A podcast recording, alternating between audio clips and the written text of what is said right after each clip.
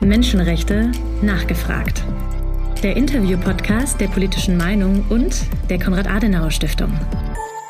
Heute mit ich bin äh, Marco Fieber, Geschäftsführer von Liberico. Wir sind eine deutsch-schweizer Menschenrechtsorganisation, die sich in Belarus und der Ukraine engagiert. Lieber Marco, herzlich willkommen zum Podcast Menschenrechte nachgefragt der politischen Meinung und der Konrad-Adenauer-Stiftung. In diesem Jahr, morgen genau, am 1. Februar, da feiert ihr euer 15-jähriges Jubiläum. Heute sprechen wir aber über die Diktatur in Belarus, die jetzt unter Lukaschenko schon 30 Jahre immer schlimmere Ausmaße annimmt. Was hast du zuerst erfahren über dieses Land und über die politischen Verhältnisse? Seit wann beschäftigst du dich mit diesem Land? Also ich beschäftige mich mit Belarus seit 2010, also auch seit fast 15 Jahren nunmehr. Und tatsächlich bin ich zu Libereco gekommen durch, durch meine allererste Reise nach, nach Belarus. Also das war im Sommer 2010. Ich habe damals äh, Politikwissenschaft studiert und äh, Kaukasologie.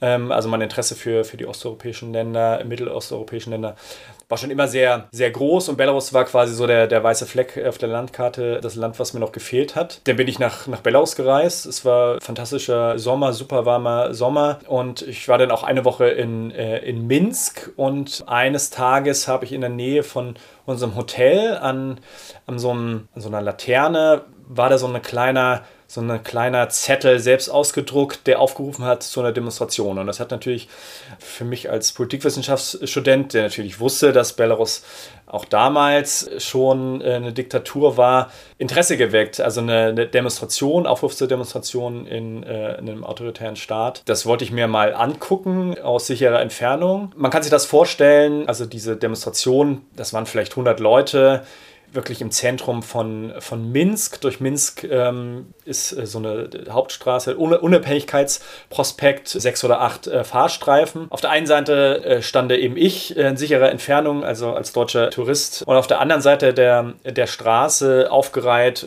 ja, wie so, eine, wie so eine Schlange standen eben die, die belarussischen Demonstrierenden mit der weiß-rot-weißen Flagge, also dem Zeichen der Opposition und äh, Porträts von ähm, vier Männern. Also das waren dann vier Männern, ich glaube damals habe ich es noch gar nicht gewusst, aber im Nachhinein habe ich mich natürlich auch informiert. Das waren äh, vier Männer, die Oppositionelle, also Oppositionspolitiker und ein Journalist, ein Geschäftsmann, die Ende der 90er, also 1999, 2000 in den beiden Jahren verschwunden waren und wo es ja sehr gesicherte Kenntnisse gibt, dass die mutmaßlich erschossen wurden. Und diese Demonstrierenden haben eben damals ja, erinnert an das Verschwinden dieser vier Männer. Für deutsche Verhältnisse war, die, war, war diese Kundgebung oder Demonstration super unspektakulär. Also es ist nichts passiert, es wurden keine Reden gehalten, es standen wirklich nur die Leute da, Bilder gezeigt, Flagge gezeigt. Und irgendwann kam äh, wie aus dem Nichts ein VW-Transporter mit abgedunkelten Scheiben. In meiner Erinnerung äh, ohne Kennzeichen. Auf jeden Fall sind dann, sind dann mehrere ähm, vermummte ähm, große Männer schwarz rausgesprungen, haben wahllos sich Demonstrierende gegriffen, haben die in den, in den Wagen gezerrt und der Wagen ist dann äh, weggefahren. Und das war quasi das, das, das, das, das Zeichen. Kurze Zeit später, also wirklich Sekunden später, kam dann aus allen Nebenstraßen normale Polizisten, also Polizisten, die als Polizisten erkennbar waren mit, mit Uniform und haben dann quasi die Demonstration aufgelöst. Und das war quasi so für mich das Signal, okay, krass, Menschen werden verprügelt und irgendwie brutal festgenommen, verhaftet, weil sie einfach an der Straße standen, mehr oder weniger, und erinnert haben an Leute, die mutmaßlich ermordet wurden. Und dann habe ich halt zurück in Deutschland geschaut, wie ich mich von hier aus, von Deutschland aus engagieren kann für Belarus. Und da bin ich relativ schnell auf Liberico gestoßen. Du warst dann auch hinterher ein halbes Dutzend Mal zwischen 2010 2018 und 2019 für Liberico in äh, Weißrussland und Belarus. Was hast du da gemacht? Nicht nur für Liberico, ich habe auch einen Russischsprachkurs gemacht, äh, BSU, also an der belarussischen staatlichen Universität, äh, damals eine Partneruniversität von der Uni äh, Jena, wo ich damals studiert habe. Ähm, ich war aber tatsächlich auch dreimal äh, im Auftrag von Liberico, klingt komisch, aber zweimal war es ein Projekt, was ich selber ähm, organisiert ähm, hatte. Das war ein journalistisches Projekt, ein belarussisch-polnisch-deutsches Projekt, wo wir mit vor allen Dingen jungen Journalistinnen aus eben diesen drei Ländern die Wahl beobachtet haben. Also 2015 die Präsidentschaftswahl, also das war tatsächlich die vorletzte Wahl, also Wahl immer in Anführungsstrichen muss man tatsächlich sagen in, äh, in Belarus. Und äh, 2016 waren das äh, die Parlamentswahlen, die wir da ähm, beobachtet haben. Also wir haben gereist ähm, durch das Land, ähm, haben teilweise Kundgebungen, Demonstrationen der, der Gegenkandidaten besucht. Ähm, das waren in allermeisten Fällen also Pseudo-Gegenkandidaten, die quasi auch den Systemen angehören. Also man kann sich das nicht vorstellen wie in Deutschland, wo selbst bei, also Kanzlerkandidaten kommen wahrscheinlich immer Hunderte und die Marktplätze sind, sind voll, würde ich mal behaupten.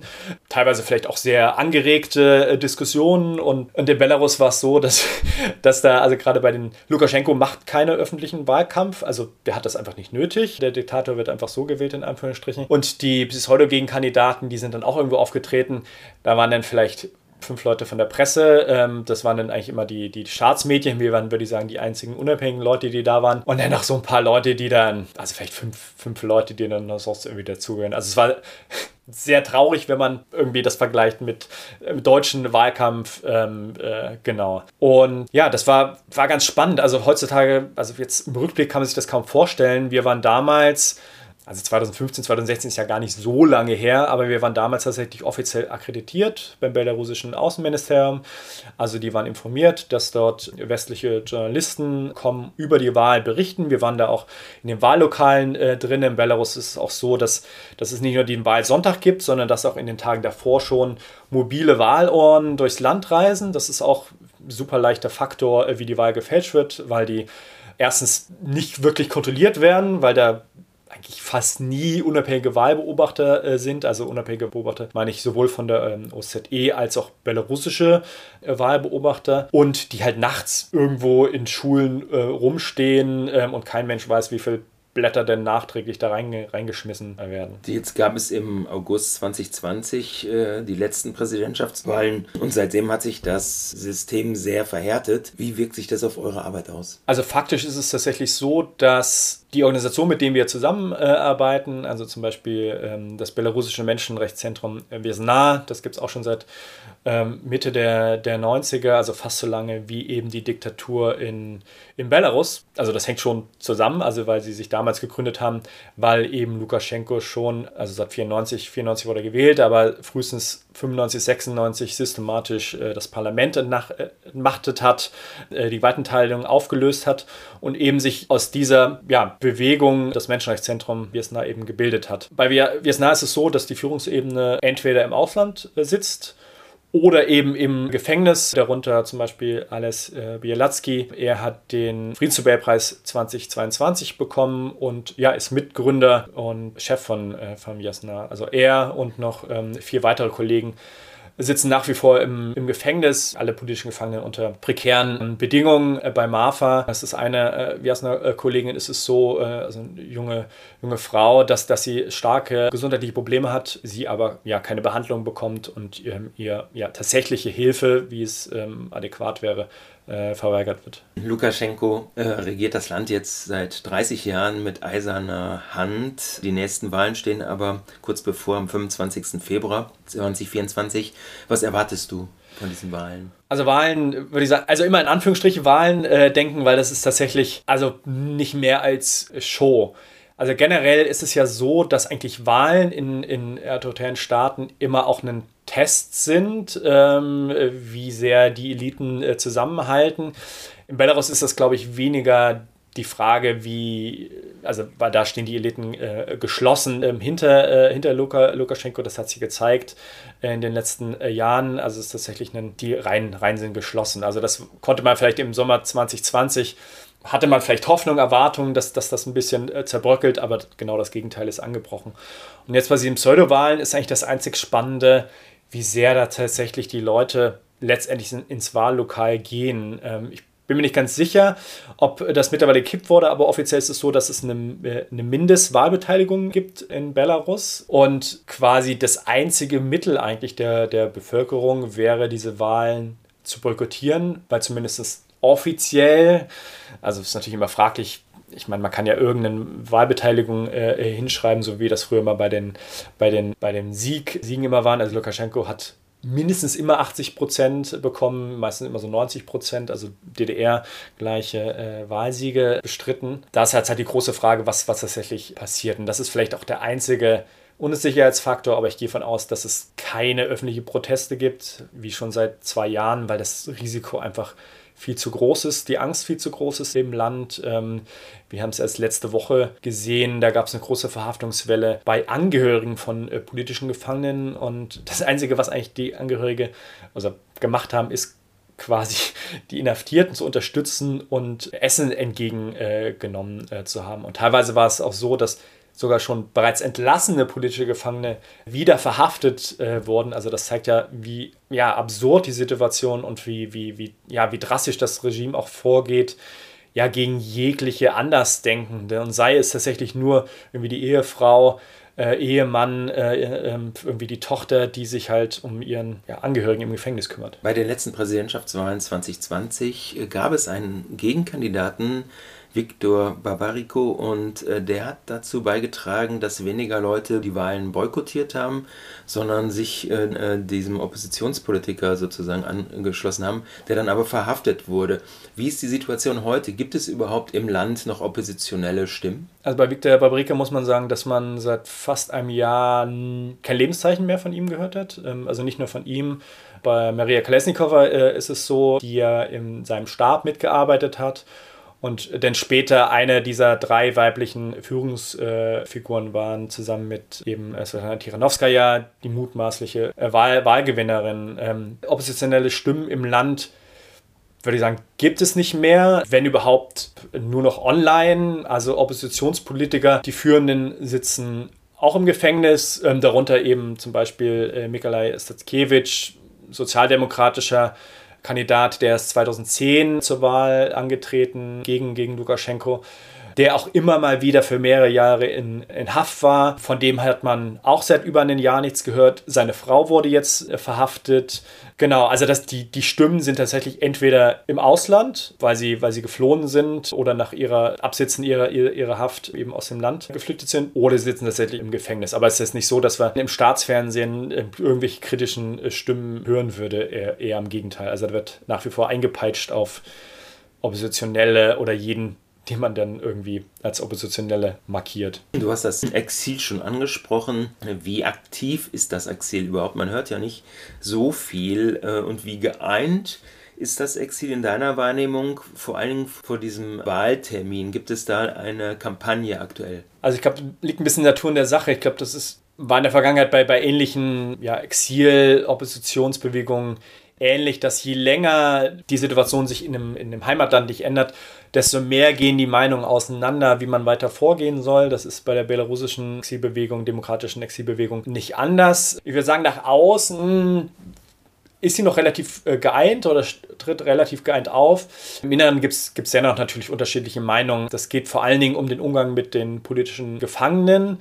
Das ist natürlich eine sehr individuelle Entscheidung. Manche Angehörige fordern da, dass man alles tun sollte, um politische Gefangene frei zu bekommen. Insbesondere wenn die, die gesundheitliche Situation so schlecht ist, dass ja, man auch mit, mit dauerhaften Schäden oder auch den, selbst den Tod äh, rechnen muss. Also tatsächlich ist es so, dass seit 2020, seit äh, Jahrbeginn dieser, dieser riesigen äh, Repressionswelle bereits vier Menschen in Haft äh, gestorben sind, ähm, aufgrund ihrer gesundheitlichen Situation, aufgrund ihrer ähm, Misshandlung äh, dort, unterlassene Hilfeleistung muss man das ja auch äh, oftmals nennen, wenn, wenn, eben keine notwendigen Medikamente äh, gegeben werden oder keine ja, adäquate medizinische Behandlung durch, durch Fachärzte eben in einem, in einem Krankenhaus erfolgt. Und also die eine, eine Fraktion, nenne ich es jetzt mal, die tritt halt dafür an, dass man wirklich alles, alles versucht, ähm, über diplomatischen Wege mit, mit Verhandlungen, äh, Gnadengesuche vielleicht auch dort was zu bewirken. Es gibt aber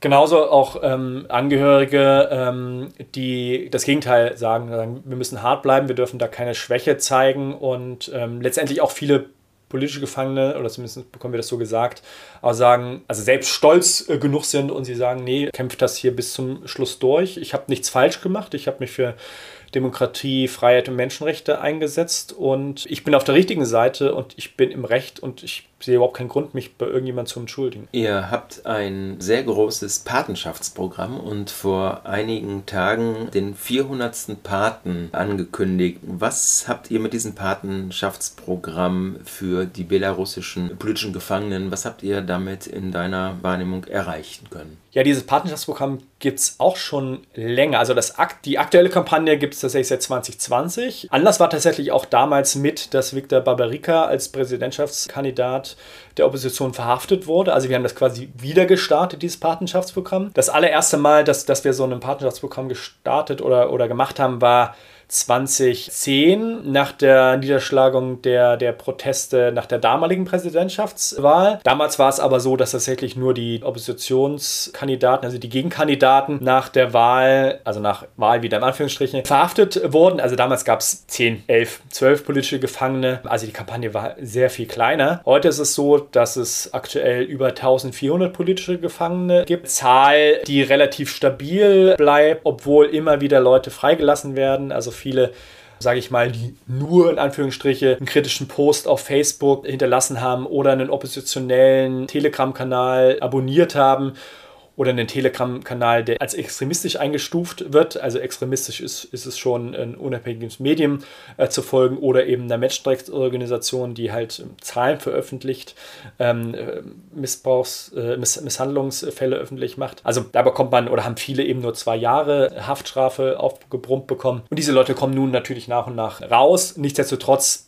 werden immer wieder Leute äh, verhaftet bei vielen politischen Gefangenen ist es auch so, dass sie erst auf die offizielle Liste, ähm, nachdem sie entlassen wurden, weil viele Angst haben von den Angehörigen, dass wenn sie auf dieser offiziellen Liste äh, landen, dass dann die Repression in den Gefängnissen zunehmen, was auch teilweise tatsächlich äh, so war. Teilweise die Repressionen auch zunehmen, wenn sie zu viel Post bekommen, also zu viel Postkarten, insbesondere auch aus dem Ausland. Aber nichtsdestotrotz ist auf der anderen Seite auch gerade die, diese Post aus dem, aus dem Ausland oder Briefe generell super wichtig für die Gefangenen. Also, dass die, die gesundheitliche Situation oder die, die, die, die äh, physische Situation ist das eine, äh, aber die, die mentale Situation ist halt ungemein wichtig. Und mm, mir hat eine ehemalige politische Gefangene erzählt, dass sie nie Briefe bekommen hat im Gefängnis oder sie nie mitbekommen hat, dass da irgendwas für sie geschickt wurde. Und sie hat sich schon voll alleine gefühlt. Aber irgendwann wurde sie mal äh, zum äh, Gehör äh, geführt im Gefängnis und da hat der Gefängniswärter gesagt,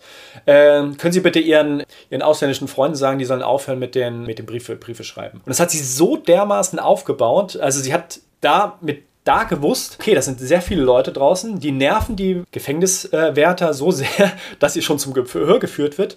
Und die Gefängniswärter haben letztendlich das totale Gegenteil äh, erreicht. Also sie wollten sie natürlich irgendwie die Unterstützung ähm, brechen, aber sie haben natürlich die Gefangene damit ungemein aufgebaut. Und das ist auch so ein absurdes Denken. Also, wie kann diese Gefangene aus dem Gefängnis heraus irgendjemand informieren? Also, da gibt es überhaupt keine, keine Wege. Aber das, diese, diese Schreiben aus dem Ausland ähm, sind halt ungemein wichtig. Und das ist halt auch eine Sache, die man sehr leicht auch aus Deutschland, aus Westeuropa machen kann, ähm, Postkarten zu schicken. Also, Garantie gibt es nicht, dass, dass die ankommen. Ähm, äh, aber ähm, gerade wenn die in Massen ankommen, andere Gefangene hatten mir gesagt, dass sie mitbekommen haben, dass die dass die säckeweise verbrannt haben, äh, Post. Das hilft natürlich ungemein. Jetzt habt ihr 400 Paten. Gibt es auch Paten, die dann über diese Postkartenkampagne hinaus interessante Initiativen ergreifen, um äh, die öffentliche Aufmerksamkeit auf die jeweiligen politischen Gefangenen, für die sie eintreten, äh, zu lenken? Also viel dieser, dieser Patenschaften oder viel, was bei den Patenschaften ähm, passiert, läuft, sag ich mal, hinter den Kulissen ab. Ähm, sehr viele aktive Paten stehen in engen Austausch mit den Anwälten, mit den Angehörigen. Also da gab es Videocalls. Teilweise wurden auch die Gefangenen, nachdem sie entlassen wurden, hat sich der Pate denn äh, mit dem ehemaligen Gefangenen äh, getroffen. Also da gibt es sehr sehr engen Austausch, was, was die aktuelle Situation angeht. Und offiziell ist es natürlich, gibt es mehrere Ebenen. Zum einen sind das, sind das immer wieder daran erinnern, gegenüber Medien im Parlament intern auch voranzutreiben, Resolutionen, die Belarus betreffen. Und das sind natürlich Sachen, die die Politiker direkt regeln können. Äh, Im Bundestag haben wir über, über 100 äh, Paten, im Europaparlament auch sehr, sehr viele, die dann oftmals auch parteiübergreifend oder sehr oft äh, sogar parteiübergreifend Solidaritätsveranstaltungen Veranstaltungen macht, ja, öffentlich Veranstaltungen macht in, in ihren Wahlkreisen, um das Thema Belarus im Allgemeinen, die Situation in Belarus eben zu themati thematisieren. Also es gibt ein sehr weites Spektrum, was, was, was das angeht, des, des, des Engagements. Jetzt seid ihr ja seit letztem Jahr im März auch in Berlin mit einem Büro angesiedelt und betreibt natürlich eure Kampagne für die politischen Gefangenen in Belarus auch äh, vor allen Dingen in den deutschsprachigen Raum. Gibt es ähnliche Programme? Sind die ähnliche Programme aus anderen europäischen Ländern bekannt? Patenschaftsprogramme ja, oder? Also es, genau, also es gibt einige nationale Parlamente, die unabhängig von uns auch so eine Art Patenschaftprogramm haben. Vor allen Dingen Litauen ist es so. Deswegen haben wir als Liberico, also Teil unserer Patenschaftskampagne, sehr wenig litauische Politikerinnen und Politiker, weil die eben schon, also weil das litauische Parlament halt schon sehr aktiv ist, da eben auch Sachen äh, vorant, vorantreibt, mit denen wir gar nicht äh, zu tun haben. Aber das ist natürlich super, dass das auf ja, lokaler Ebene oder in dem Fall, also lokal in einem anderen Land eben was, was passiert. Das ist das eine, was auf der anderen Seite sehr oft passiert. Ähm, ich glaube, da ist Deutschland auch äh, Vorreiter, dass es so parlamentarische Freundschaftsgruppen zu Belarus gibt. Also im Bundestag gab es ja, wie glaube ich zu den allermeisten Ländern, gibt es immer so eine offizielle Parlamentariergruppe. Das ist bei zwischen demokratischen Staaten ähm, Usus, da findet ein reger Austausch statt, äh, Besuche statt. Äh, Belarus wurde das aus offensichtlichen Gründen quasi eingestellt, also diese offizielle Gruppe gibt es eben nicht, aber eben diese Freundschaftsgruppe die wurde auch überparteilich ja, initiiert, also sowohl von Parteien aus der, aus der Regierung, die Ampelparteien, als auch aus der Opposition, also aus der CDU, CSU.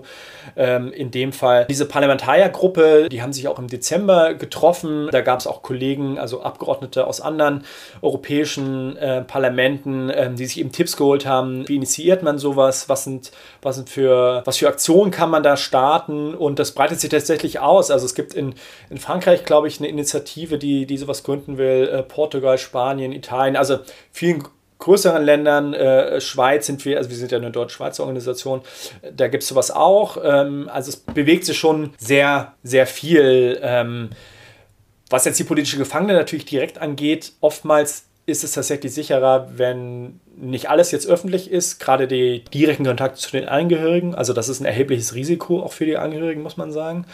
Ähm, teilweise war es auch so, dass die Angehörigen auch Pakete bekommen haben von den Abgeordneten. Also da geht es tatsächlich um ganz banale Sachen, um, um, warme Winterkleidung für den Gefangenen oder Schokolade, Tee oder sowas. Also wirklich Selbstverständlichkeiten für uns und eigentlich auch in Belarus im Alltag, normalen Alltag, aber eben nicht für die, für die politischen Gefangenen. Also das sind halt so, so Gesten. Also tatsächlich ist ja so, dass bei der Patenschaftskampagne, also wenn wir öffentlich über unsere, über unsere Webseite und Social-Media-Kanäle äh, verlautbaren, dass es eine neue Partnerschaft gibt, dann ist das immer ein, ein Foto des, des, des Abgeordneten mit äh, dem Menschenrechtssymbol, also dass diese Hand, mhm. äh, die ein bisschen aussieht wie so, ein, wie so eine Friedenstaube, mit unserem Hashtag We Stand By You, also wir stehen äh, den, den Belarusen bei, wir stehen Belarus bei, eben ein Foto schicken und eben ein kurzes Statement zu ihrem adoptierten, in Anführungsstrichen, Gefangenen. Und die jeweiligen Paten sind auch angehalten, dass sie das an, an die Medien schicken. Zum Anfang der, der Kampagne, also wo Belarus auch generell noch mehr im Fokus stand, also 2020, 2021, wurde es oftmals aufgenommen, also auch von den lokalen Medien.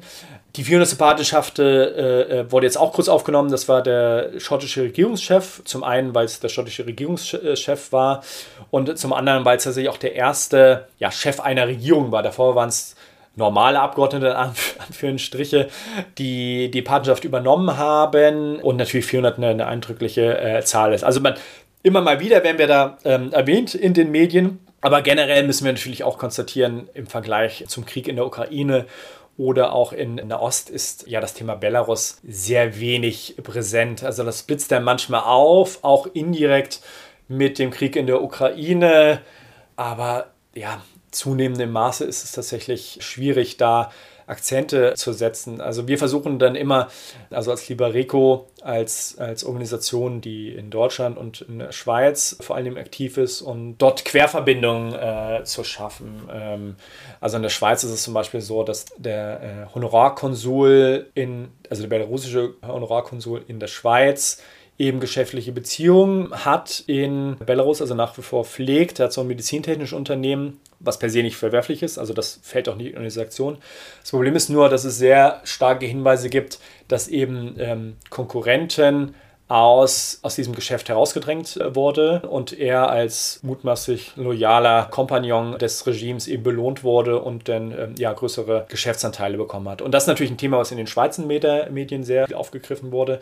Anderes Thema war Natalia Herrsche, eine politische Gefangene, die eine doppelte Staatsbürgerschaft hatte, also sowohl die schweizerische als auch die belarusische. Und das natürlich auch für die belarusische, äh, für die Schweizer Medien äh, ja super inter interessant war. Und in Deutschland ist es so, dass, dass Maria Kolesnikova natürlich immer, also wir das vor allen Dingen herauskehren, die sehr gut Deutsch spricht, in Stuttgart sehr lange gelebt hat, äh, dort musikalisch ähm, aktiv war und tatsächlich auch nur äh, ja, politisch eingestiegen ist äh, 2020 im, im Stab von äh, Barbarica, weil sie dachte, dass sie da was bewegen konnte. Zwischen uns beiden liegt jetzt nicht nur das Mikrofon, äh, sondern auch das Buch von Alice Botha, Die Frauen von Belarus, von Revolution, Mut und dem Drang nach Freiheit, das ich auch sehr zur Lektüre empfehlen kann bei euren 400 politischen Gefangenen, wie ist so ungefähr das Verhältnis? Kannst du dazu was sagen? Wie hoch ist der tatsächlich der Frauenanteil in der belarussischen Opposition? Das Führungstrio, das hatte ich ja schon äh, gesprochen, das waren, waren drei Frauen. Die Frauen generell haben tatsächlich eine sehr wichtige Rolle äh, gespielt. Wenn wir jetzt zurückschauen, die Wahlen waren am 9. August 2020, äh, wurden brutal niedergeschlagen. In den Tagen danach gab es auch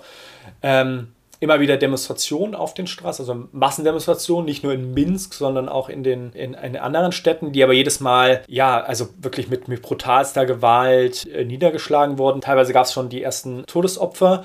Belarussischen Frauen haben ja diese Gewaltspirale, die da so ein bisschen zu erwarten waren, äh, durchbrochen, indem sie in weißen Gewändern mit Blumen, wie wir das eben auch auf dem, dem, dem Cover sehen vom Buch von, von Alice Botha, was ich eben auch sehr gut empfehlen kann. Das sind wirklich eindrückliche Geschichten. Diese Frauen sind eben auf die Straße gegangen und haben sich schützend vor die Männer äh, gestellt. Und ähm, Belarus war und ist nach wie vor eine sehr patriarchale Gesellschaft und die Polizeikräfte, oftmals sind das auch noch sehr junge Leute, die wussten erstmal gar nicht, was sollen wir jetzt machen, also wie sollen wir reagieren. Im späteren Verlauf sind die trotzdem brutal auch gegen Frauen vorgegangen, aber es war trotzdem ein sehr wichtiger Moment in dieser, dieser Bewegung, der quasi diese Gewaltspirale erstmal durchbrochen hat und auch zumindest in den ersten Wochenenden, glaube ich, der, der Bevölkerung auch Mut gegeben hat, dass man irgendwie was entgegensetzen kann, ein friedliches Zeichen setzen kann. Auch international sind das natürlich sehr starke Bilder, wenn auf der einen Seite in weiß gekleidete Frauen mit Blumen stehen und auf der anderen Seite die ja, vermummten Männern mit, mit Schutzausrüstung und den Schlagstöcken. Das sind natürlich Bilder, die, die, ja, die um die Welt gehen und die natürlich auch wichtig sind ähm,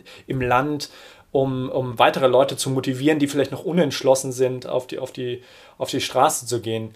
Bei den Gefangenen ist es tatsächlich so, dass ähm, ja, die Mehrheit nach wie vor Männer ist. Ich kenne jetzt nicht den genauen Anteil. Ich würde das eher so schätzen, drei Viertel, ein Viertel, also drei Viertel Männern, ein Viertel Frauen. Ich habe es aber auch schon gesagt, anders als in der Vergangenheit, wo wirklich nur die Führungsköpfe der, der Opposition, also wirklich Politiker, also langjährige Oppositionspolitiker, die wirklich ja, auf die Straße gehen, dauernd aufrufen zu Protestmärschen etc., offen für ihre Meinung eintreten. Also solche Köpfe waren in der Vergangenheit ähm, politische Gefangene und in Haft ist es jetzt so, dass es wirklich eine ja, ein Querschnitt der, der belarussischen Gesellschaft ist. Also wir haben da Minderjährige, 16 äh, war der jüngste, wo er verhaftet wurde und die Ältesten sind, sind, sind Pensionäre. Wir haben viele äh, Studentinnen, Ärzte, Businessleute, äh, Künstler, Journalistinnen, also wirklich sämtliche Berufe. Krankenschwester war sogar dabei, erinnere ich mich. Ähm, ihr wurde vorgeworfen, dass sie dass sie ähm, irgendwie eine, an, eine, eine Tür getreten haben soll von einem Polizeiwagen und dafür wurde sie zwei Jahre ähm, ins Gefängnis ähm, äh, gesteckt. Ähm, andere wurden, wurden verhaftet ähm, und äh, also nicht nur verhaftet, sondern auch zu lang, langjährigen Haftstrafen verurteilt, weil sie auf der Straße getanzt äh, haben, also so einen großen Tanz und damit die, die Busse blockiert haben und also den öffentlichen Verkehr blockiert haben. Genau, also wir sind bestraft worden. Also das ist gewaltfreier Protest, friedlicher Protest, weswegen die meisten eben im, im Gefängnis sitzen. Eine interessante Zahl, die ich in einem Artikel zu der Entwicklung in Belarus gelesen habe, lautet über 60 Prozent oder rund 60 Prozent der unter 30-jährigen Belarussen halten die westliche Demokratie für das beste Modell und weniger als 10 Prozent das autoritäre, untergegangene Sowjetregime. Das Interessante ist ja, dass wir jetzt 30 Jahre dieses Lukaschenko-Regime haben und trotzdem die deutliche Mehrheit der jungen Bevölkerung, die nichts anderes kennt, dieses System eigentlich ablehnen. Wie erklärst du dir das, dass das Regime an dieser Propagandafront anscheinend äh, gescheitert ist, wenn die Mehrheit der jungen Bevölkerung sich gegen das Regime stellt in Umfragen? Also ich würde sagen, ein Knackpunkt und der große Fehler war 2020 die Corona-Pandemie, auch in Belarus. Bis, genau, also wir sind belarussische Regime äh, so den Status, vor allem den Lukaschenko, als Väterchen, der sich um alles kümmert, niemanden im Stich lässt. Und ich würde sagen, so das gesellschaftliche Agreement war, solange ich nicht politisch aktiv bin, mich nicht anmische, kann ich mich relativ frei entfalten. Es gab eine ganz aktive Künstlerszene in, in Minsk, also tatsächlich eine, eine Straße, ich glaube, Oktaberskaya war das, also wo Startups waren, äh, Workshops gehalten wurden, äh, so Cafés, also wie wir das hier in Berlin, anderen äh, westeuropäischen Städten kennen, ähm, da sah es nicht anders aus. Also die Leute sahen nicht anders aus, da wurde Englisch gesprochen. Die IT-Szene äh, war auch so ein, also die ist ja riesig in, in Belarus. Es gab von den, von den Toren der Stadt so ein riesen IT-Zentrum, also wirklich internationale Unternehmen, die da aktiv waren, ja, die sehr gute Arbeit äh, und Ausbildung auch der, also mathematisch-technische Ausbildung äh, der belarussischen, gerade der jungen Bevölkerung eben genutzt haben. Und die jungen Leute waren, also ich mit denen ich vor allen Dingen zu tun habe, die waren durchaus kritisch eingestellt, aber sie haben das erstmal akzeptiert, weil sie sehr gut verdient haben. Ähm, also gerade die Leute, die im IT-Sektor ähm, tätig waren, die haben für belarussische Verhältnisse sehr gut verdient, haben sehr gut leben äh, können, weil die Preise vergleichsweise ähm, moderat waren in, in Belarus. die haben, sind konnten nach Bali reisen, äh, Spanien in Urlaub, sonst wohin. Belarus war auch das Land, was äh, prozentual die, den höchsten Anteil an Schengen-Visa hatte. Also ich habe mal gehört, dass das eine Million ähm, Leute, viele junge Leute ähm, Schengen-Visa hatten, äh, also länger, längerfristige äh, Schengen-Visa, also das 10% der, der Bevölkerung. Also da war es gang und gäbe, vom Minsk mal am Wochenende nach, nach Vilnius zu fahren. Also mit dem Zug sind es zwei oder drei Stunden. Fällt es nicht mehr ein, wie, wie lange das gedauert hat, aber das ist wirklich ein Klacks. Also das ist super nah, man ist da gependelt. Und eben 2020 mit der Corona-Pandemie, ähm, ja, war, war dieses Versprechen, ähm, das Regime oder der, der Staat kümmert sich um alles, ich muss mich um nichts kümmern, wurde gebrochen, weil die Leute haben gesehen, Lukaschenko hat faktisch den Coronavirus geleugnet. Also seine Empfehlung, vielleicht kann man sich erinnern, war ja, man trinkt Wodka und alles ist gut. In Krankenhäusern sah es dann aber nicht so gut aus. Also die Leute sind, sind dort äh, gestorben, offiziell an äh, Lungenentzündungen, äh, ähm, was natürlich äh, Coronavirus war. Und die Leute haben angefangen, sich zu organisieren ähm, und den Krankenhäusern Material zur Verfügung zu stellen, sei es selbst mit einem 3D-Druck selbst gebastelte Atemgeräte, Material, Essen gebracht, ähm, Schutzausrüstung, also war ähnlich wie in Deutschland, hat an äh, Masken gemangelt und Plastikanzüge und solche Sachen, die in Belarus genauso gefehlt. Das haben eben auf privater Ebene, haben das eben die Leute äh, besorgt. Und im Sommer waren dann, kurze Zeit später waren dann eben die Präsidentschaftswahlen, die ganzen Kanäle, Telegram-Kanäle ähm, gab es noch. Die Leute haben gemerkt, okay, irgendwie der Staat kümmert sich ja doch nicht um die Leute. Das war das ein, der eine Moment. Der andere Moment war, okay, wir sind ja doch eigentlich, können uns sehr gut selbst organisieren. Wir brauchen ja vielleicht auch den Staat gar nicht so.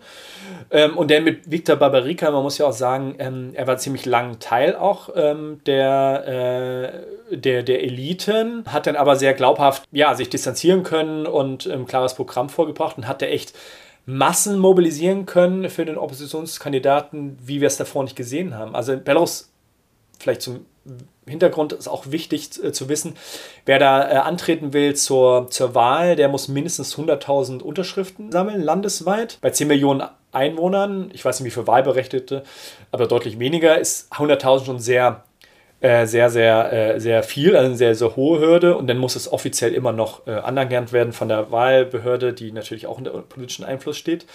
Äh, nichtsdestotrotz hat er das binnen kürzester Zeit gesammelt und ich bin mir nicht ganz sicher, wie viele Unterschriften am Ende waren, aber es war mindestens eine halbe Million.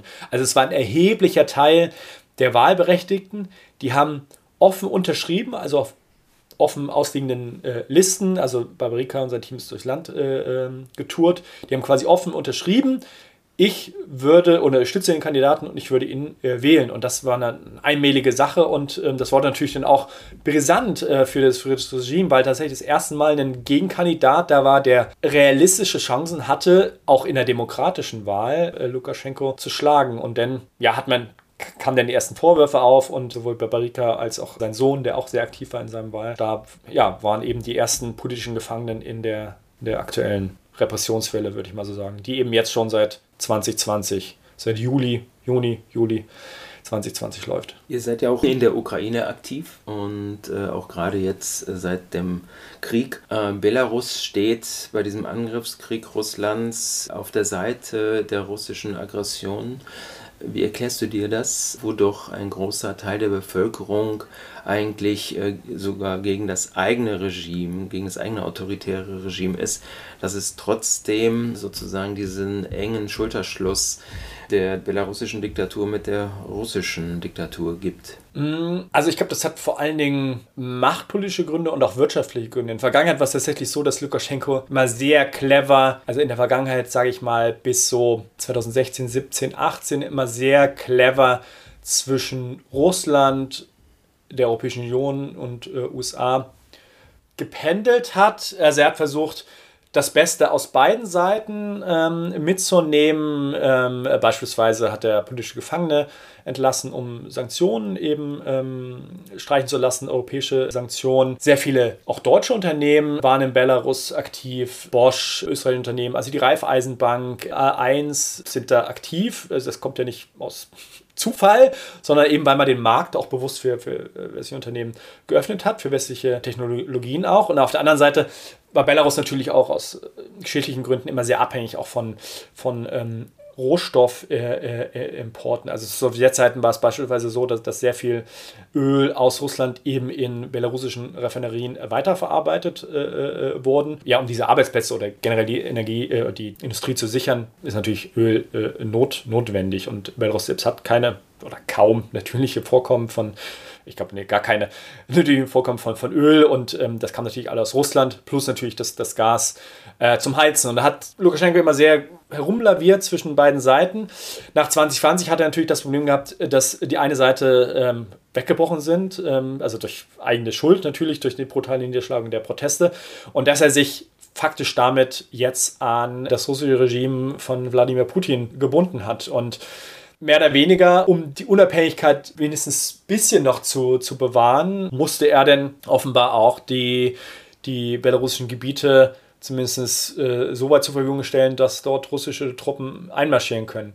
Auf der anderen Seite muss man natürlich aber auch sagen, ähm, es ist bisher auch nicht zu einer aktiven Beteiligung der belarussischen Armee äh, bekommen, weil das aus meiner Sicht, und da sagen auch viele Experten, eben ähm, ein Moment wäre, der, der Lukaschenko auch Angst bereitet, weil mutmaßlich ein Großteil der russischen Soldaten da eben nicht mitziehen würde in, in so einen Krieg und dann eventuell sich eben gegen äh, die Eliten in Belarus äh, stellen würden. Deswegen bisher keine aktive Beteiligung, abgesehen natürlich von dem Bereitstellen von Gebieten, des Einmarsches und ähm, des Starts von, von Raketen, ähm, aber eben nicht einen Schritt weiter. In unserer Diskussion über die Ukraine, wie wir sie unterstützen können, wird immer stärker auch darüber gesprochen, dass die Ukraine ja tatsächlich auch für unsere Freiheit hier in Europa kämpft und viele Gespräche werden jetzt auch über die Beitrittsperspektiven der Ukraine geführt. Im letzten Podcast hatte Ralf Füchs vom Zentrum Liberale Moderne sogar als Zieldatum für einen ukrainischen EU-Beitritt das Jahr 2030 schon genannt und sagte, das würde auch äh, in die anderen Länder, also auch Belarus, nach Belarus ausstrahlen. Äh, wie wichtig ist aus deiner Perspektive, dass die EU tatsächlich auch sich so intensiv mit dem Thema Belarus und Beitrittsperspektiven in vielleicht fernerer Zukunft befasst und das auch an die belarussische äh, Bevölkerung als Alternative zur Anlehnung an äh, Russland kommuniziert? Also ich würde sagen, das ist schon, wäre schon wichtig. Aktuell ist natürlich die Problematik, dass man das nicht an also das Adressat gerade nicht da ist, beziehungsweise mit dem kann man nicht reden und der will auch nicht, Lukaschenko will auch nicht reden.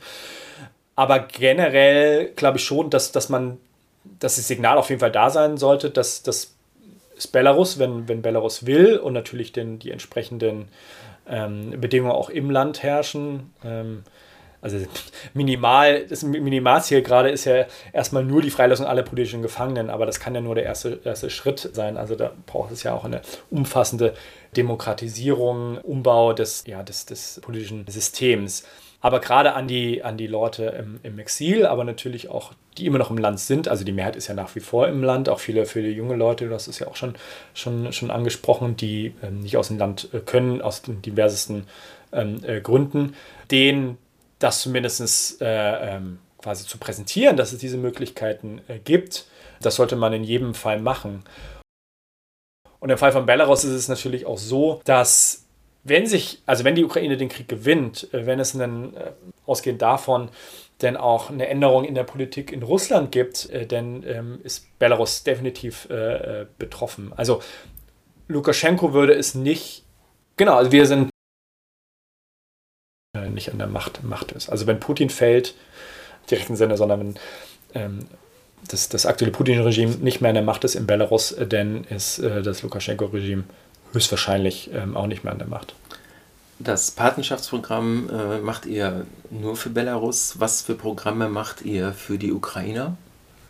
In der Ukraine ist es aktuell so, der Krieg hält weiter an, ähm, dass wir dort sehr viel humanitäre ähm, Hilfe leisten um psychosoziale Unter Unterstützung. Psychosoziale Unterstützung zielt vor allen Dingen darauf, die Kapazitäten der Zivilgesellschaft in der Ukraine zu stärken bzw. zu erhalten. Also viele der, der Leute, ähm, die in der Ukraine humanitäre Arbeit leisten, ähm, ja, sind ausgebrannt. Also der Krieg geht zwei Jahre, es wird quasi sieben Tage der Woche durchgearbeitet. Die Leute fühlen sich verpflichtet, ihrem, ihrem Land was, was, was zu tun. Und ja, den, unser, unser Ziel oder Teil eines, unseres Programmes ist eben diesen Leuten ähm, zu trainieren, ihren Körper wahrzunehmen, also Frühwarnsystem zu entwickeln, auf Stress reagieren zu können, also wie man ja diese Stressfaktoren wahrnimmt, äh, die, wenn es geht, zu beheben.